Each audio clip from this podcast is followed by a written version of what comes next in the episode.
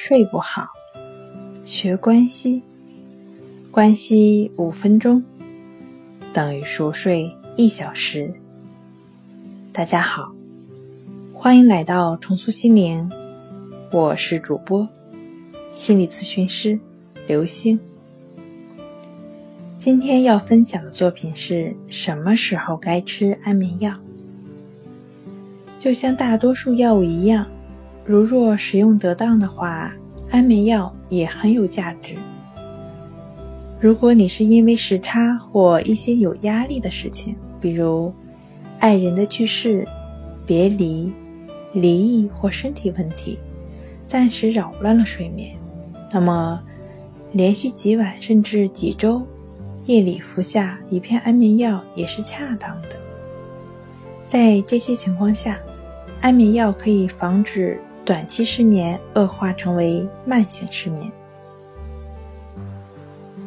一些睡眠专家也相信，在药箱中存放少许的安眠药，可以帮助失眠症患者，因为知道安眠药触手可及，会让失眠患者有一种安全感，减少对失眠的恐惧。其他专家认为，短期服用安眠药。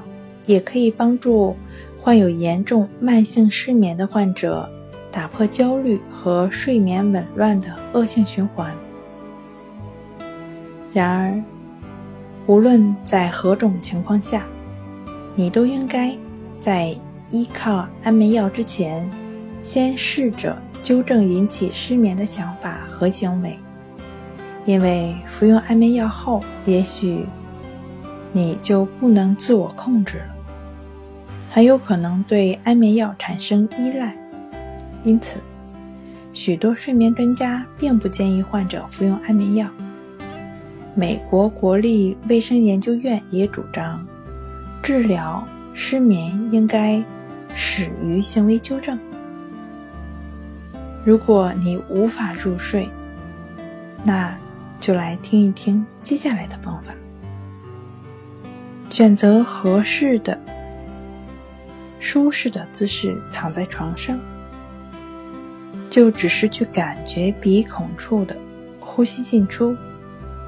无论出现什么样的念头、想法，都不去管它，你就只是感觉呼吸的进出就好了。通过持续的感觉呼吸，身体自然放松。在身体需要时。入睡也是自然而然的了。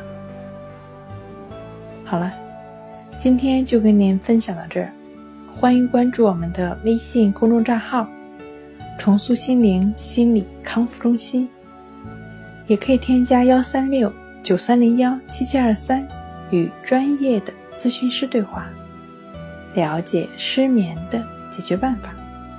那我们下期节目再见。